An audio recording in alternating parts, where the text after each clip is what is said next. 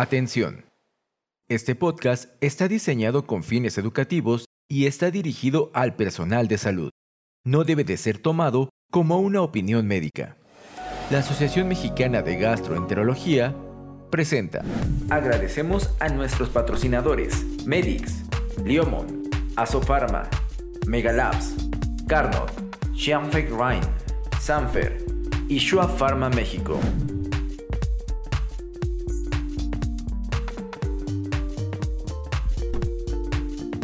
Gastroperlas AMG, conducido por el doctor Jorge Roldán.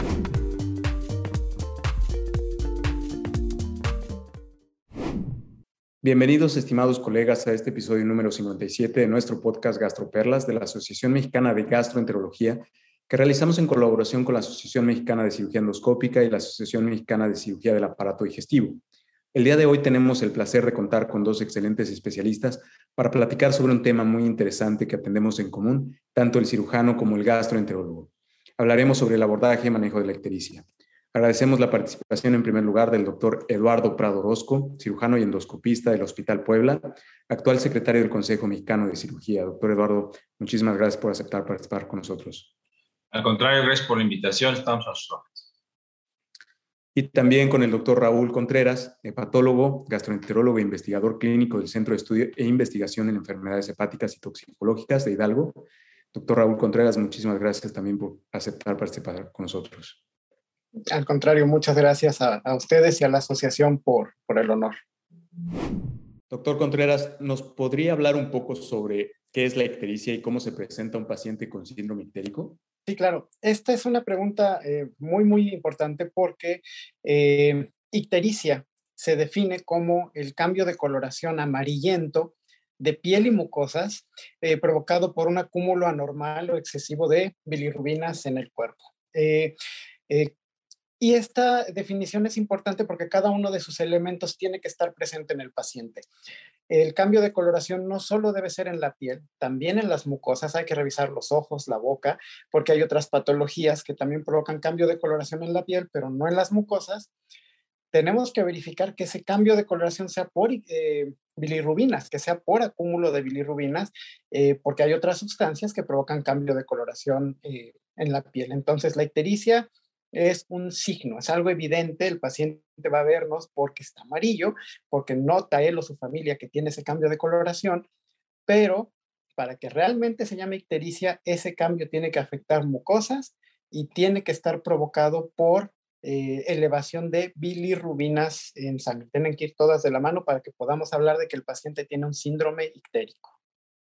De acuerdo manera de situarnos un poco en el contexto del tema general, es importante que comprendamos a la ictericia como manifestación de colestasis.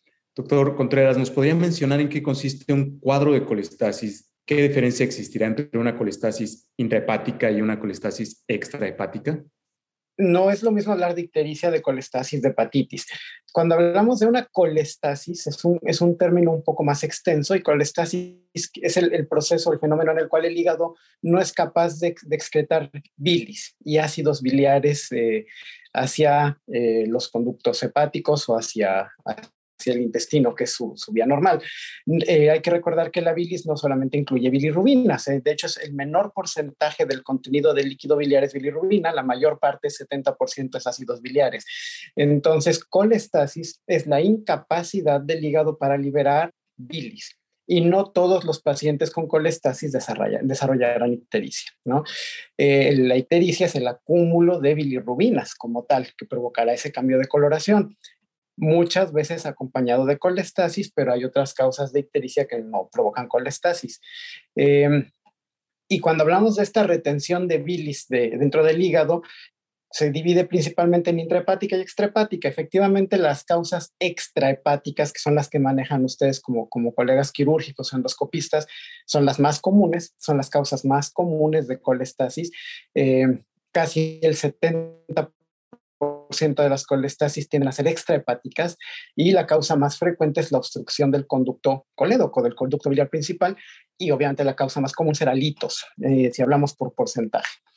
Eh, una, una colestasis extrahepática entonces se define como aquella producida por una obstrucción de las vías de salida mayores del hígado. Mientras que una colestasis intrahepática es aquella en la que la vía biliar está libre, está desocupada, no está obstruida, está de tamaño normal y el problema está a nivel del hepatocito, a nivel de la célula hepática que es incapaz de liberar adecuadamente esa bilis o del colangiocito, de la célula de la vía biliar, pero la vía biliar está normal. Entonces, eso es una colestasis. La retención de bilis dentro del hígado puede o no provocar ictericia. Se le llama extrahepática cuando hay una obstrucción fuera del hígado, intrahepática cuando no hay obstrucción eh, fuera del hígado, sino que es un proceso metabólico dentro de la misma célula. Doctor Eduardo, ya nos mencionó un poco el doctor Contreras que una de las causas principales de una colestasis extrahepática, una obstrucción distal por un lito, a lo que conocemos como coledocolitiasis. ¿Y cómo se presentan estos pacientes? ¿Cómo los clasificamos? Ok, eh, efectivamente la causa más frecuente en nuestro medio de obstrucción de la vía biliar distal es, eh, son los padecimientos benignos y particularmente la coledocolitiasis, que es la presencia de litos en la vía biliar distal. Esta puede ser primaria o secundaria, generalmente secundaria con litos provenientes de la vesícula, pero puede ser primaria, que son aquellos que se forman directamente en la vía biliar, sobre todo en pacientes que tienen historia de colestectomía previa, más de dos años. Otros padecimientos son los neoplásicos, más o menos el 70% son padecimientos benignos, más o menos el 30% son padecimientos neoplásicos. Generalmente son tumores derivados de los elementos de la encrucijada hepatopancreato biliar, que serían duodeno, papila, eh, o páncreas, que es el más frecuente de ellos. Y en nuestro medio es relativamente raro, pero todavía siguen viendo algunas obstrucciones por algunos parásitos y, y, eh, otras causas todavía más raras, puede haber fenómenos inflamatorios, eh, pero esas serían las causas más frecuentes.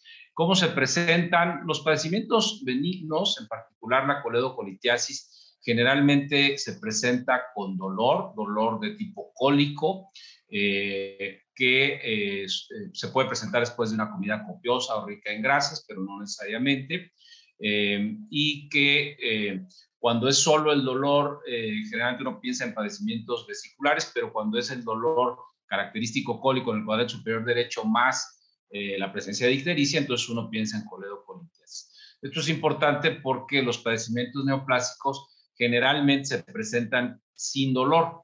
Otra característica que nos puede ayudar a diferenciarlos es que la coledocolitiasis en los padecimientos benignos puede ser fluctuante, puede estar unos días y luego empezar a disminuir y luego otra vez estar. Y en los padecimientos neoplásicos generalmente va en un ascendente puro y el paciente cada vez está más histérico. Doctor eh, Contreras, ¿qué estudios realizamos en el abordaje de un paciente con ictericia? Eh, por norma, la verdad es que todos los, consensos de expertos que se han publicado en los últimos años acerca de, la colestasis y la ictericia, siempre el primer estudio, obviamente después de las pruebas hepáticas, obviamente después de los laboratorios que, nos orienten a que hay algo en, el hígado y con elevación de bilirrubinas, eh, si hablamos de estudios de imagen, el primer estudio sería el ultrasonido, el ultrasonido de hígado y vía biliar. Si hablamos de pruebas de sangre, tenemos que realizar siempre primero las llamadas pruebas de funcionamiento hepático, eh, que, en, general estamos intentando que cambien ya su nombre a pruebas hepáticas, porque más que hablar de función, hablan de daño hepático. Entonces, eh, sugerimos siempre realizar primero las pruebas hepáticas en, el, consenso eh, en el posicionamiento científico mexicano que, se publicó el año pasado de colestasis e ictericia, se recomienda siempre repetir los laboratorios del paciente cuando llegue con nosotros, hacer unos lo más próximos a la consulta posible para ver la evolución de, esos, de esos laboratorios, para ver si han subido, han bajado, las bilirrubinas aumentaron, eh, disminuyeron, cambió el patrón. Eh, cómo están las pruebas que nos hablan de conductos, como la fosfatasa alcalina, que en realidad es la que nos orienta de, de colestasis. Siempre se sugiere pedir también una biometría hemática, eh, nos puede orientar a una hemólisis como una causa de ictericia eh, de, causa, de motivo indirecto. Eh, podemos verificar plaquetas que nos puedan orientar a que ese paciente ya tiene una hepatopatía crónica que no conocíamos. Entonces, en cuanto a laboratorios de entrada, las pruebas hepáticas o pruebas de funcionamiento hepático y la biometría hemática. Y cuando confirmamos las alteraciones a nivel hepático, el primer estudio de imagen siempre debe ser el ultrasonido, porque es rápido, es sencillo, es barato, es accesible, no invasivo eh, y nos va a decir lo más importante que queremos saber, cómo está la vía biliar. Si las principales causas de, colestasis y de ictericia pueden llegar a ser, bueno, de colestasis, no ictericia, de colestasis pueden ser extrahepáticas, el ultrasonido nos permite muy rápido eh, verificar el estado de esa vía biliar y su diámetro y de ahí partir hacia un abordaje de un paciente con eh, colestasis intra o extrahepática. ¿Nos podría comentar cómo es la manera adecuada de interpretar las pruebas de función del hígado y cómo nos ayudan a orientar el diagnóstico, doctor Contreras? Lo primero que, recomiendan todos los posicionamientos, eh, tanto nacionales como internacionales, es si el paciente llega ictérico, si llega con ictericia lo primero que tenemos que ver es cuál de las dos bilirrubinas es la que predomina, si predomina la indirecta o predomina la directa, porque ya desde ahí podemos confundirnos. Hay que recordar que las causas de ictericia por bilirrubina indirecta no se asocian generalmente a patología digestiva, no tienen algo que ver con problema hepático eh, menos de la vía biliar. Generalmente hablamos de patologías hematológicas, eh, hemólisis, por ejemplo, o talasemias, eh, sepsis, o eh, hablamos de patologías congénitas como el síndrome de Gilbert, que es la más común. Entonces, ya de entrada, si el paciente tiene bilirrubina indirecta predominante, el resto del protocolo cambia por completo. Hay que enviarlo al, hematólogo o hay que buscar otro tipo de causas. Pero si es eh, hiperbilirrubinemia directa, entonces sí estamos hablando de patología de la vía biliar y estamos hablando de patología hepática y entonces nos vamos a seguir viendo el resto de las pruebas. Las siguientes pruebas que tenemos que verificar de inmediato son las aminotransferasas, eh, porque son las que nos van a hablar de daño en el hepatocito. Em, generalmente que estén muy elevadas, estamos hablando de 4, 5, 6 veces su valor normal, nos puede hablar de la probabilidad de que esa colestasis y esa ictericia sean de causa intrahepática. Puede ser una hepatitis colestásica, puede ser un daño por fármacos, puede ser una colestasis asociada a sepsis y no necesariamente una obstrucción. Esas pruebas nos están hablando de daño en el hepatocito. Pero si las aminotransferasas no están tan elevadas y las que están más elevadas son la fosfatasa alcalina y la gamma glutamiltranspeptidasa, entonces sí sospechamos que hay lesión a nivel de los conductos eh, o una franca colestasis. Y entonces ahí es donde se justifica buscar de entrada una obstrucción. Entonces creo que la cadenita de ir evaluando los laboratorios sería primero ver que realmente las bilirrubinas estén altas. Si están altas, ¿cuál de las dos predomina? ¿Indirecta o directa? Y si es la directa, ver el patrón. Es un patrón hepatocelular, es un patrón de daño en el hígado que significa que las aminotransferasas tienden a estar más altas o es un patrón puramente colestásico eh, con elevación mayor de fosfatasa alcalina o de gamma glutamiltranspeptidasa. Y entonces ahí empieza el abordaje. Si, si las aminotransferasas son mucho más altas, quizá el caso primero deba ser evaluado por un hepatólogo, por un gastroenterólogo clínico y viceversa. Si, genera, si están mucho más elevadas las pruebas de colestasis, como la fosfatasa alcalina o la GGT, el caso deberá ser evaluado de entrada por cirugía o por endoscopía. ¿no? Va, más o menos por ahí el, camino y todos desembocan en pedir el ultrasonido.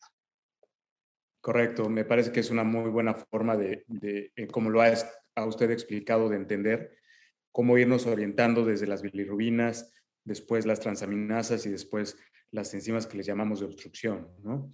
Eh, doctor eh, Eduardo, en, esto, en estos tiempos en los que las imágenes digitales, la tomografía, la resonancia nos da ya muchísima información, pero el, ultrasonido, ¿qué elementos importantes nos da para, tratar de orientar el estudio de un paciente con ictericia? Yo creo que el ultrasonido ofrece varias ventajas, aunque sea operador dependiente.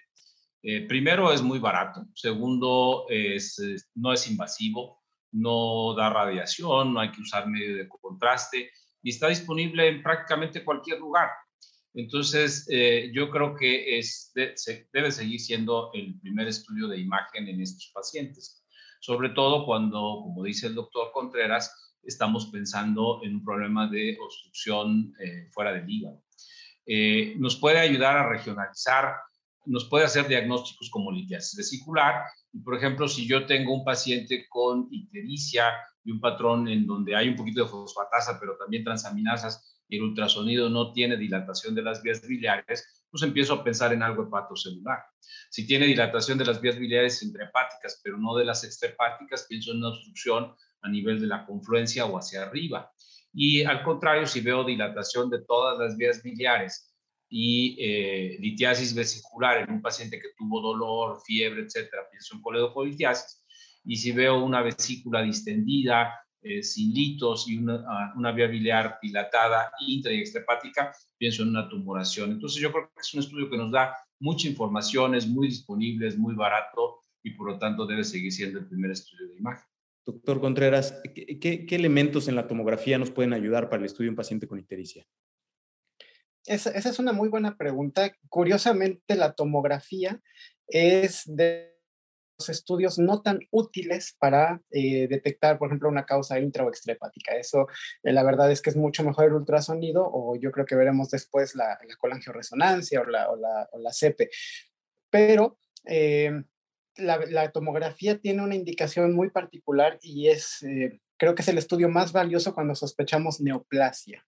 Eh, y así lo pusimos en el posicionamiento mexicano. La verdad es que el, estudio tomográfico, a diferencia del ultrasonido, es más costoso, es exposición a radiación, es exposición a, medio de contraste, eh, nos permite visualizar un poco menos la vía biliar que la resonancia, muchos litos no son visibles por tomografía hasta el 70%, pero cuando sospechamos una etiología neoplásica, es por mucho el mejor estudio. Permite detectar muy bien neoplasias dentro del hígado que estén abarcando una gran parte y que por eso esté el paciente colestásico ictérico como unas metástasis de colon o eh, nos permite identificar la zona de un tumor pancreático y además nos permite evaluar la extensión tumoral. Entonces, creo que si sospechamos una, una etiología neoplásica de la ictericia, es de los mejores estudios. Nos permite ver la lesión y nos permite ver un probable primario y la extensión.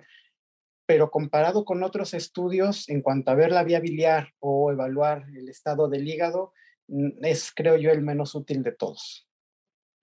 Sí, sin duda. Yo creo que los estudios de imagen por tomografía tienen una mucho mayor sensibilidad para detectar las estenosis biliares asociadas a un diagnóstico maligno. En este caso, la tomografía trifásica es la que nos orientará a la identificación de un tumor, así como a las posibilidades en un eh, escenario futuro de que se pueda resecar o no. Eh, doctor Prado, eh, continuando con estos estudios, tenemos entonces a continuación la resonancia magnética. ¿Qué elementos encontramos en la resonancia para un paciente que se está estudiando por ictericia? la resonancia magnética ofrece algunas ventajas sobre la tomografía y sobre el ultrasonido y también tiene algunas desventajas. Eh, con la resonancia magnética ah, no se utiliza radiación, eh, sí se utilizan medios de contraste que también pueden tener algunos efectos adversos, aunque son raros. Yo pensaría que su principal ventaja es que con la adquisición de imágenes que se consigue podemos tener eh, una imagen muy eh, bien hecha del conducto pancreático y de la vía biliar y además imágenes que nos pueden ayudar a ver una masa en la del páncreas, el código distal, etc. Es un estudio que ha venido a quitarle mucho peso a la CEPRE en cuanto a diagnóstico. Antes las CEPRES eran diagnósticas y terapéuticas, ahorita generalmente son terapéuticas, porque muchas veces el diagnóstico se puede hacer por resonancia. La principal desventaja de la resonancia es el costo y la disponibilidad. No es un estudio barato, es un estudio que no está disponible en muchos lugares, pero tiene muchas ventajas sobre la CEPRE. Es más barata que una CEPRE, es menos mórbida que una CEPRE, prácticamente no hay mortalidad. En la CEPRE, aunque muy baja, puede haber mortalidad. Entonces, yo creo que si el paciente tiene un padecimiento benigno, por ejemplo, estamos pensando coledocolitiasis, y la posibilidad es baja o moderada, primero debería hacerse una resonancia, en particular la colangioresonancia, y si la posibilidad es alta, ya iría directo a CEPRE.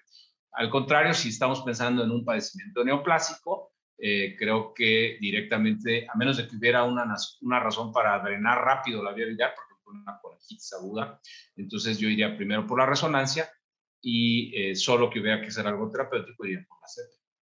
Hay, otra utilidad muy grande que tiene la colangioresonancia y es a veces los litos de la vía biliar, digo, y ahí el experto es Lalo, son muy pequeños o son muy distales. Entonces, el ultrasonido muestra una vía biliar dilatada, pero no muestra por qué, o no muestra el nivel de la obstrucción, o no me permite ver si el lito sigue ahí o no ahí la colangioresonancia es maravillosa.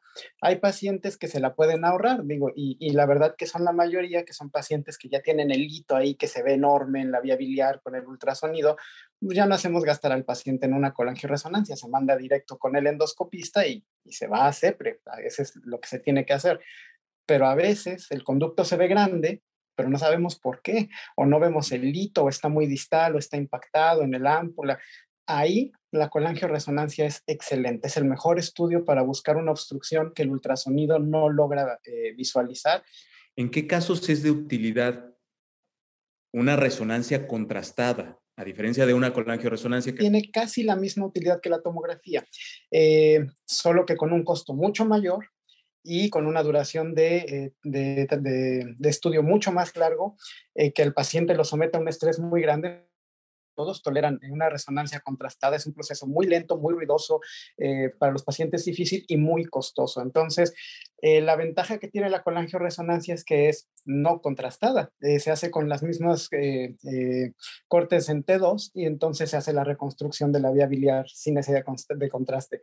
La verdad es que la utilidad de una resonancia magnética contrastada en el abordaje del paciente con eh, ictericia y síndrome colestásico, creo yo que la única en la que pudiera superar a, la tomografía es si estamos viendo una masa hepática que no sepamos si es hepatocelular o no y podemos usar un medio de contraste hepatoselectivo. Ahí el punto importante de señalar es, como usted lo dijo, es a menos que haya una lesión focal que ya identificamos previamente y que queremos caracterizar de una manera más digamos, eh, adecuada con la resonancia. Eduardo, me gustaría que entonces vayamos hacia los estudios un poco más invasivos como el ultrasonido endoscópico y la colangiopancreatografía endoscópica. En un paciente con ictericia, ¿qué información nos da? Aquí estamos hablando de que ya se hizo un trabajo diagnóstico previo, como elegantemente describió el doctor Contreras, y ya, ya sabemos que hay una obstrucción de la vía biliar, y eh, estamos pensando en clarificar más el diagnóstico o empezar a resolver el problema. Entonces, si nosotros tenemos la sospecha de que el paciente tiene un padecimiento benigno, particularmente estamos pensando en coledocolitiasis, el paciente tiene o tuvo ictericia, eh, el patrón de esas de bilirrubinas, sobre todo de directa, las transas son altas pero no tan altas, fosfatas de IgG altas, ultrasonido con vía biliar dilatada, ya hicimos todo eso. Si nosotros, al contrario del escenario que acabo de plantear, estamos pensando en un padecimiento neoplásico, el ultrasonido endoscópico nos puede dar una caracterización mucho más certera de si hay o no una eh, eh, área que se sospecha que podría ser neoplasia y además permite hacer biopsias dirigidas para caracterizar el tejido que esté constituyendo esta neoplasia. Eh, la principal desventaja del ultrasonido endoscópico es su disponibilidad. Es un estudio caro y es un estudio que no está disponible en muchos lugares. Por ejemplo, Puebla es una ciudad muy grande y no hay ultrasonido endoscópico. Los pacientes tienen que ir a la Ciudad de México. Entonces, eh, yo pensaría que si estamos pensando en un padecimiento benigno, eh, la, utilidad del ultrasonido endoscópico es baja. En todo caso, se puede utilizar cuando no pudimos drenar la viabilidad porque no tenemos acceso en una CEPRE muy difícil y con un ultrasonido podemos guiar un abordaje diferente al transpapilar pero en un padecimiento que sospechamos neoplásico, por ejemplo, una masa que no estamos seguros si es inflamatoria o neoplásica, el ultrasonido ahí sería de elección porque nos daría una caracterización mejor de la vascularidad, del tejido de alrededor, los ganglios y nos permitiría tomar una biopsia dirigida. Yo dejaría la utilidad del ultrasonido endoscópico en casos selectivos en los que necesitamos muestrear de manera específica probablemente una lesión que ya identificamos con algún otro estudio previo. Y en el caso de la CEPRE, doctor, cuando tenemos una obstrucción tanto benigna como maligna, ¿cuál es la capacidad de la CEPRE para poder resolver la obstrucción? Eh, la CEPRE, podríamos estar hablando de que debe andar en un rango de éxito entre el 92 y el 95%, con un porcentaje de complicaciones menor al 10% y complicaciones severas menor al 3%. Para esto debo decir que la complicación más frecuente después de una CEPRE es una pancreatitis post-CEPRE, pero para que sea diagnosticado como pancreatitis post-CEPRE, además de, de la elevación de las enzimas, el paciente debe requerir tratamiento específico del dolor en forma hospitalaria. Eso hace que muchos pacientes con hiperamilasemia post-CEPRE no sean en realidad una pancreatitis por CEPRE. Entonces yo diría que así, padecimientos benignos, el porcentaje de éxito debe andar cercano al 95%. Hay una categoría de coledocolitiasis que se llama lito difícil, que generalmente son litos que son muchos o que son de más de 3 centímetros o que la faceta distal de alguno de ellos excede en dos tantos el, diámetro del coledo codistal, sobre todo si la faceta es totalmente horizontal contra el eje vertical de la vía biliar.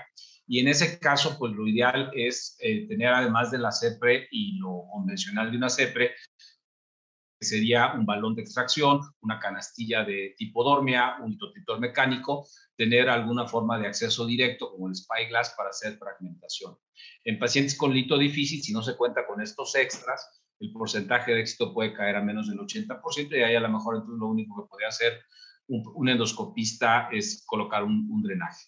En padecimientos malignos, el éxito disminuye un poco. En padecimientos malignos tenemos dos finalidades. Una es tomar una muestra y otra es drenar la vía biliar. Eh, el éxito para tomar la muestra es arriba del 95%. La sensibilidad es eh, muy baja, es alrededor del 60%, tanto del cepillado como de la biopsia transpapilar. Eh, desafortunadamente son los números, con Spyglass puede subir a la sensibilidad alrededor del 80% y el porcentaje de éxito para colocar una prótesis y drenar la vía biliar anda alrededor del 90%. Sí, correcto. Y creo que mencionó algo importante que quería yo comentar a, a continuación es la utilidad del Spyglass. El Spyglass es un colangioscopio, es un colangioscopio que entra por el canal de trabajo del duodenoscopio y que permite la ventaja de que un solo operador maneja el duodenoscopio y el colangioscopio. Eh, es desechable, lo cual tiene un impacto claro en los costos. Es muy delgado, por lo que las cosas que pueden pasar por el canal de trabajo también son delgadas y difíciles de utilizar. Y yo diría que tiene básicamente dos aplicaciones. Una es en litos difíciles, sobre todo en litos grandes, uno puede ingresar a la vía biliar y con una colangioscopía ponerse exactamente junto al hito, eh, poner un eh, cable de láser directamente junto al hito para no quemar la vía biliar, fragmentar el hito y de esa forma poderlo extraer. Esa sería una de sus aplicaciones principales. La otra aplicación sería cuando tenemos una masa que no ha sido diagnosticada en forma previa, por ejemplo, con ultrasonido endoscópico o con imágenes claras de eh, tomografía, en donde nos permitirá tomar una biopsia dirigida o un cepillado dirigido de la zona afectada. Esto, como lo dije, aumenta la sensibilidad y la especificidad de alrededor del 60%, alrededor del 80%. Las biopsias que se pueden tomar son muy pequeñitas. Eh, el, manejo de la pinza de biopsia no es tan sencillo porque es tan delgadita que con poco que se curve la, la punta ya a veces no pasa, entonces sí puede ser un poco difícil. Y su principal desventaja es el costo. Hemos mencionado ya dentro del espectro de las causas que dan origen a una ictericia obstructiva, tanto las lesiones benignas, un proceso obstructivo benigno, así como obstrucciones malignas. Y aquí quiero ahondar un poquito, doctor Contreras, en que hasta un 30% de estas estenosis biliares son benignas. Y quisiera preguntarle a usted en qué consiste una de ellas, que es la colangitis esclerosante primaria y cómo se manifiesta. La colangitis esclerosante primaria es una enfermedad autoinmune del hígado, es una enfermedad inmunológica, es sumamente frecuente en pacientes con enfermedad inflamatoria intestinal. Entonces suelen ser pacientes que se ven en conjunto con gastro, con cirugía, con hepatología. Y esta enfermedad consiste en una inflamación difusa de todo el árbol biliar intra y extrahepático pero es una inflamación segmentaria.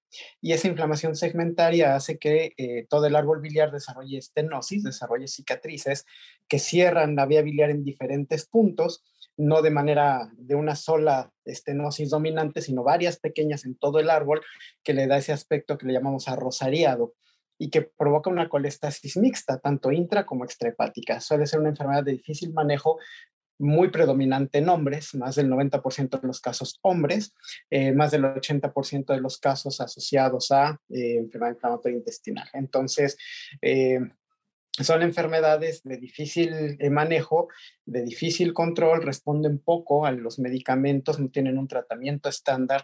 La endoscopia tiene poca utilidad en estos pacientes a menos que tengan una sola estenosis predominante. Si no, en realidad su principal utilidad es para el diagnóstico, para brindarnos la imagen de esa vía biliar arrosariada, eh, pero sería una de, de los principales ejemplos de una patología que puede producir una colestasis mixta, intra y extrahepática, porque lesiona conductillos dentro del hígado y la vía biliar fuera del hígado. Es, es, una enfermedad autoinmune y su diagnóstico característico es ese. Hombres con un patrón colestásico crónico de más de seis meses de duración y con ese aspecto arrosariado en la vía biliar. Otro de los escenarios de obstrucciones benignas, que es muy importante mencionar, es el caso del síndrome de Mirizzi, doctor Prado. Eh, ¿Cuál es la presentación habitual de un paciente con Mirizzi? ¿Cuál va a ser el tratamiento? Sí, el síndrome de Mirizzi adquiere su nombre por la descripción de un cirujano argentino que lo describió, el doctor Mirizzi. Es una complicación poco frecuente de los pacientes con colelitiasis, más o menos el 0.1%, y de los pacientes con litiasis vesicular sintomática, más o menos el 1%.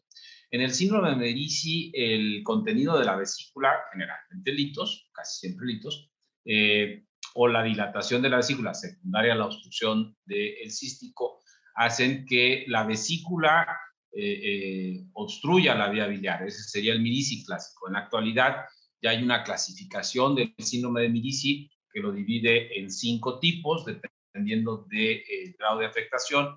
Y puede ser desde el clásico, que es donde la vesícula, digamos que se acuesta sobre la vía biliar y la obstruye. El tipo 2 sería cuando el lito a través del cístico migra una parte del lito y también obstruye la vía biliar, además del el cístico. Eh, el tipo 3 es cuando esta obstrucción es eh, completa o casi completa. El tipo 4 sería cuando eh, ya hay una comunicación entre la vesícula y la, y la vía biliar, donde ya se perdió la unión del cístico y el colédoco y hay una, una fístula entre la vesícula y la vía biliar. Y el tipo 4 ya son, digo, el tipo 5 serían ya muy complejos, en donde además puede haber conexión de la vesícula al duodeno o al colon. El tratamiento va a depender de cuál de estos escenarios hay. En los eh, tipo 1, 2 y 3 generalmente se puede hacer una colecistectomía y eventualmente una coledocorrafia. En el tipo 4 y en el tipo 5 pudiera ser que ya se requiera una reconstrucción de las vías biliares porque el daño de la vía biliar sea muy extenso, el tejido queda devascularizado, inflamado y probablemente sea mejor hacer una derivación biliodigestiva. Si el cirujano no está capacitado, entonces deberá resolver el problema inicial drenando la vía biliar, quitando el problema de la vesícula y derivando al paciente para su reconstrucción en un centro especializado. Ah, enfocándonos un poquito a las causas malignas de obstrucción distal, ¿cuáles serían los datos importantes por clínica e imagen que nos aportaría para tanto tratar de identificar el paciente que parece una obstrucción benigna, pero identificarlo y diagnosticarlo, como aquellos pacientes que se van orientando a hacer una lesión maligna, doctor Contreras? La historia clínica es fundamental, como en todo. Entonces, existen colestasis agudas y crónicas. Los crónicos son pacientes que tienen más de seis meses con pruebas alteradas de función hepática, y eh, las agudas que tienen menos de seis meses pueden ser súbitas y progresivas. Entonces, la mayoría de las, de las causas neoplásicas, todo malignas, tienden a ser progresivas. El paciente eh, no suele presentar un dolor como tal súbito, como el típico paciente con coledocolitiasis, que tiene ese, el momento en que baja el hito, siente el dolor clavado en hipocondrio derecho y náusea y vómito y eh, empieza a ponerse ictérico muy rápidamente en cuestión de un par de días. El paciente neoplásico no tiende a, evolucionar así, es una progresión más lenta, generalmente indolora. Eh, la, ictericia va progresando en cuestión de semanas, a veces hasta de un par de meses, y generalmente va acompañada de datos de alarma, como pérdida de peso, que es el principal. Entonces, es una ictericia progresiva. las bilirrubinas tienden a ir incrementando cada vez más eh, a predominio de bilirrubina directa, generalmente con elevación importante de fosfatasa alcalina y no tanto de aminotransferasas. Em, es gradual, no suele acompañarse de fiebre. Es muy rara la fiebre o las colangitis ascendentes neoplásicas, no son lo más común. Y lo que más nos tiene que preocupar es eh, los datos de alarma. Siempre hay que preguntar si esa ictericia gradual se ha acompañado sobre todo de pérdida de peso, ¿no? Y hay que preguntar antecedentes familiares de neoplasia, personales de neoplasia, que a veces el paciente no nos dice que ya tuvo una resección de un cáncer de colon hace dos años y que ahorita está poniéndose ictérico y resulta que lo que tiene es un hígado lleno de metástasis. Menciona ya usted como, como, como causas de eh, lesión maligna eh, por ejemplo, un paciente que se presenta con lesiones metastásicas en el hígado que va a empezar a hacer invasión y bloqueo hacia los conductos biliares. También tenemos otros pacientes como, por ejemplo, un carcinoma patocelular de gran tamaño que se presenta en la confluencia. Y aquí quería preguntarle, doctor Eduardo Prado, ¿qué les podemos ofrecer por, por parte de la endoscopía? La CEPRE en este escenario generalmente, eh, aquí sí es una maniobra no diagnóstica, es una maniobra terapéutica, está dirigida a drenar la vía biliar si eh, la obstrucción es distal, por ejemplo, a nivel de la confluencia, la papila o el colédoco distal, la CEPRE generalmente es exitosa y se puede colocar una prótesis que puede ser plástica o si el padecimiento es neoplásico y paliativo, el procedimiento entonces idealmente debe ser metálica. Si la neoplasia está en el tercio medio, cerca de la confluencia, el porcentaje de éxito baja de los 90, 92% al 85%, y aquí idealmente debería colocarse un drenaje hacia el hepático derecho y otro drenaje hacia el hepático izquierdo. Si eh, eh, hay también descrito tratamiento paliativo de colagiocarcinomas de la unión, tumor de Klaskin, con eh, métodos endoscópicos en donde se dirige una, un catéter hasta la zona del tumor y se hacen ablaciones por radiofrecuencia hay una historia, hay una, una, experiencia muy buena en el Instituto Nacional de Cancerología. Finalmente, si está por arriba de la confluencia, la posibilidad de que el drenaje endoscópico sea efectivo es baja y aquí probablemente sería mejor un drenaje percutáneo. En el contexto de un paciente que se presenta con sospecha de coledocolitiasis, ¿cuáles son los que son candidatos claros para endoscopía y cuáles son los que necesitamos agotar nuestros estudios de imagen para no, para no someter al paciente a un riesgo de una colangiopancreatografía cuando todavía no tenemos el diagnóstico. Sí, esto es muy importante. La coledocolitiasis se puede diagnosticar antes de una colestectomía, durante una colestectomía o después de una colestectomía. Eh, cuando el paciente se presenta a evaluación por litiasis vesicular, nosotros debemos de buscar intencionadamente algunas cosas que nos hagan considerar la posibilidad de que pudiera tener en forma concomitante una coledocolitiasis. A mayor edad, más riesgo, más de 60 años es más riesgo que menos de 60 años. Eh, si tenemos en la exploración eh, física datos eh, de ictericia, que el paciente no había referido en forma espontánea, debemos en el interrogatorio preguntar intencionalmente si ha tenido coluria, colia, prurito, si tiene antecedentes de cuadros de dolor que pudieran haberse tratado de una pancreatitis biliar que haya sido o no haya sido diagnosticada como tal. En el ultrasonido ver eh, el calibre de las vías biliares. Eh, como ya dijo Raúl, es difícil ver un lito en el colédoco distal porque el aire del duodeno no permite ver bien el colédoco distal en el ultrasonido, pero se puede ver dilatación de las vías biliares. Entonces, con eso vamos construyendo un rompecabezas y hay diferentes algoritmos, como les decía, uno de los que más utiliza es la Federación Americana de Endoscopia Gastrointestinal, y entonces, dependiendo si el paciente tiene más edad o no, si tiene alteraciones de las bilirrubinas o no, si tiene alteraciones de la fosfatasa o no, si tiene alteraciones del ultrasonido o no, va, uno va puntuando y entonces uno divide a los pacientes con hasta 5 puntos en riesgo bajo, con más de entre 5 y 8 riesgo moderado y más de 8 riesgo alto, si recuerdo bien. Y entonces en los pacientes con riesgo bajo uno no debería llevar al paciente a una CEPRE, idealmente en todo caso una colangioresonancia o lo que yo haría sería una colestectomía con una colangiografía transística y de esa forma es mucho más barato y más práctico y más efectivo.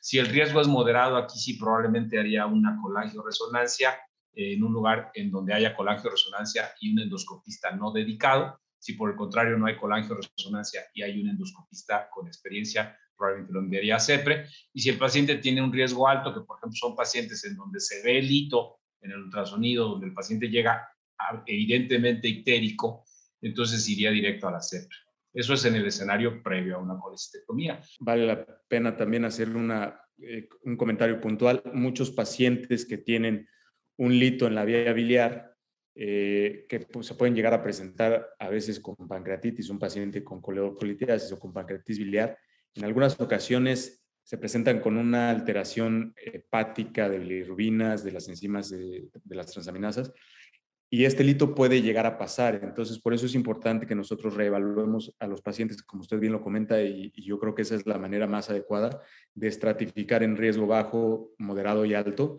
para tomar una decisión adecuada. Eh, doctor Contreras, eh, no siempre el paciente que se presenta con ictericia va a tener una dilatación del sistema biliar, a veces también tiene este tipo de estenosis biliares. ¿Nos puede mencionar un poco sobre las colangiopatías de tipo IgG4? Las patologías asociadas a IgG4 tienden a afectar principalmente dos zonas eh, en, esa zona anatómica, que es eh, páncreas, principalmente cabeza de páncreas y conducto colédoco. Eh, las patologías por IgG4 puede haber una colangiopatía por IgG4 o puede haber una pancreatitis autoinmune provocada por IgG4. Entonces, ambos son patologías que pueden simular neoplasia y ambos son patologías que pueden debutar con obstrucción de la vía biliar. La diferencia de, la patología por IgG4 comparada con la colangitis esclerosante es que tiende a provocar precisamente estenosis únicas y un poco más grandes, y, otras tantas pequeñas dentro, de, dentro del hígado. Entonces, siempre hay que tener en cuenta que el hecho de que las pruebas salgan normales no, descarga que tenga, no descarta perdón, que tenga una patología de este tipo. Eh, si la sospecha es alta, hay que pedir niveles de IgG4. Eh, y también hay que recordar que los pacientes que desarrollan pancreatitis autoinmune, eh, el comportamiento típico es el de un pseudotumor, un pseudotumor pancreático y que va a obstruir la vía biliar y que se va a comportar muy similar a un cáncer de páncreas. Y, ahí el diagnóstico diferencial nos lo va a hacer la IgG4. ¿Y por qué es importante encontrarla? Porque las patologías asociadas a IgG4 tienen tratamiento, eh, pueden responder mejor a tratamiento con esteroides, tanto los de vía biliar como los de páncreas. Entonces, en ese tipo de situaciones vale la pena buscarlas para intentar el tratamiento con eh, esteroide.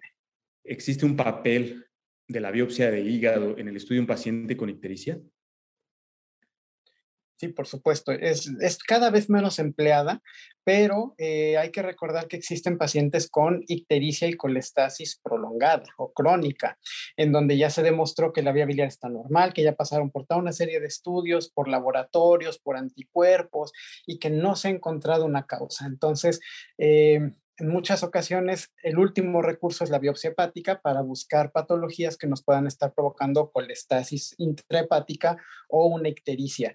Eh, nos puede ayudar a descartar una lesión asociada a fármacos, nos puede ayudar a, a, detectar lesiones por virus menos frecuentes, nos puede ayudar a detectar una hepatitis autoinmune que está en plena actividad. Entonces, ahí la biopsia hepática puede ser la última herramienta dentro de todo el arsenal en un paciente en el que no se encontró por ningún otro lado la causa, pero persiste eh, de manera crónica con ictericia y colestasis, la biopsia nos puede ayudar eh, mucho. ¿Cuál sería el papel del cirujano y qué herramientas tiene como cirujano para resolver problemas de obstrucción biliar distal, ya sean benignos o malignos? Hablando primero de los padecimientos benignos, en la actualidad eh, el tratamiento ideal de un paciente con coledocolitiasis sería una colestectomía con una resolución de la coledocolitiasis en la cirugía. Eh, en la actualidad, como ustedes saben, pues prácticamente todas las colestectomías se hacen por la paroscopía. Aquí la desventaja es que muchos cirujanos hacen colestectomía laparoscópica, que es una cirugía básica de la paroscopía, pero no hacen exploración de vías biliares laparoscópica, que es una cirugía laparoscópica avanzada, o no se tiene con qué hacerla en forma apropiada. Entonces, eh, el, ideal sería que un cirujano hiciera la colestectomía y la exploración de vías biliares. Ahora, si estamos en un medio en donde de plano no hay forma de resolver, no hay endoscopista, no hay forma de hacerlo, bueno, el cirujano puede seguir haciendo todavía una colestectomía tradicional con exploración de vías biliares. Ahora, esto, pues, eh, digo, yo referiría al paciente, pero bueno, habrá algún, algunos lugares en donde no se pueda referir. Una patología de la que no hemos hablado hasta ahorita es las obstrucciones benignas por lesión de la vía biliar en una colestectomía. Eh, más o menos el 1.2, 1.5% de las colestectomías pueden tener lesión de la vía biliar Estas lesiones de la vía biliar pueden ser de muchos tipos, pueden tener fugas, pueden tener isquemia, pero algunas de ellas eh, van a evolucionar a una estenosis de la vía biliar. Aquí el papel del endoscopista primero es tratar de clarificar que no sea una obstrucción maligna. Segundo, hay una forma de tratar y rehabilitar la vía biliar colocando endoprótesis en varias eh, ocasiones, cada vez un mayor número de, prótesis, lo que se conoce como eh, el, proceso, el procedimiento de Costa Magna. Y aquí tenemos hasta 70% de posibilidades de evitar una nueva cirugía para reconstruir la vía biliar. Pero si la estenosis regresa o, reincide más bien, o si no se tiene la posibilidad de estar haciendo los tratamientos endoscópicos, aquí el papel del cirujano claramente sería pues, una reconstrucción de vías biliares con una anastomosis biodigestiva.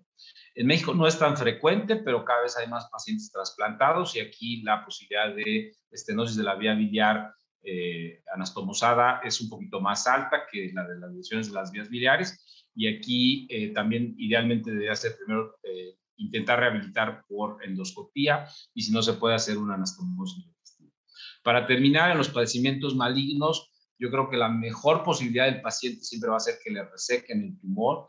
Entonces, si no hay criterios absolutos de irresecabilidad, el paciente no tiene colangitis y se va a operar pronto, una semana, dos, no debería ser tratado en forma endoscópica y debería ser tratado con una resección quirúrgica.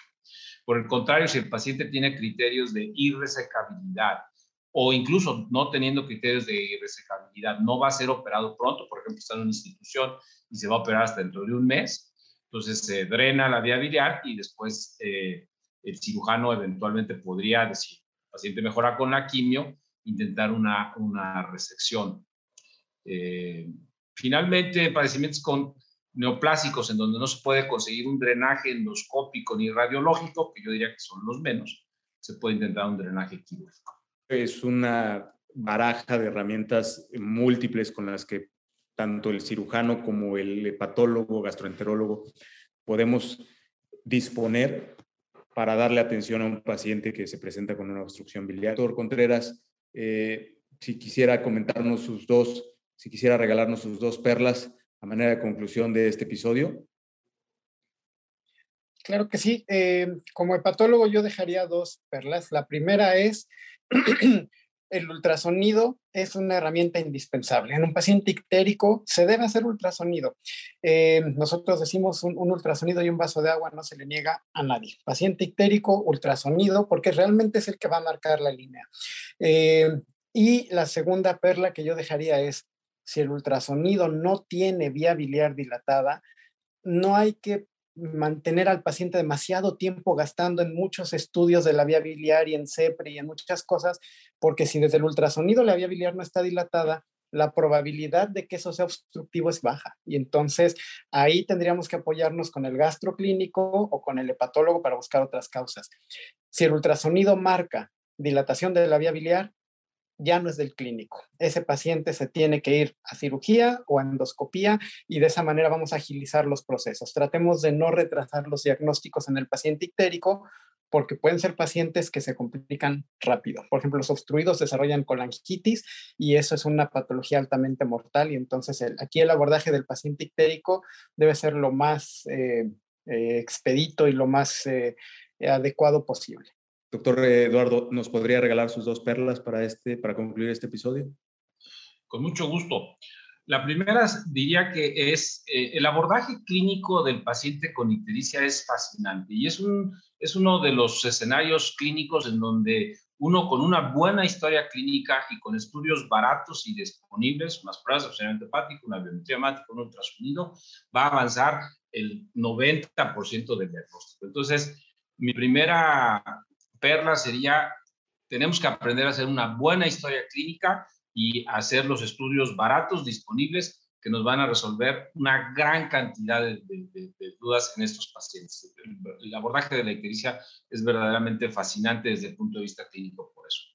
Y la segunda sería, como dijo el doctor Rodán en varias ocasiones, el doctor Contreras también, tenemos un gran armamentario, tenemos CEPRE, ultrasonido, resonancia, tomografía, prótesis, pero no todos están disponibles en todos los lugares. Entonces, no es obligación que el paciente sea atendido y resuelto en el sitio inicial en el 100% de los casos.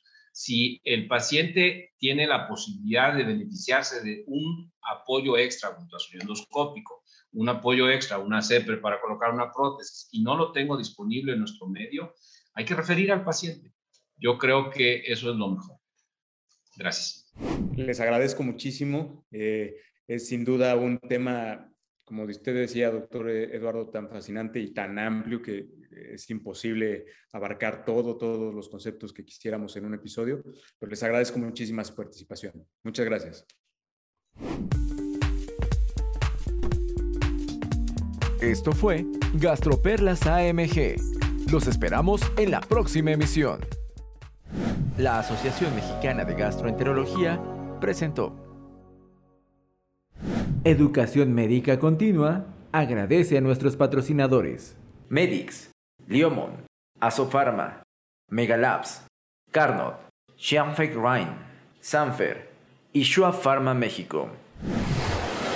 Atención. Este podcast está diseñado con fines educativos y está dirigido al personal de salud. No debe de ser tomado como una opinión médica.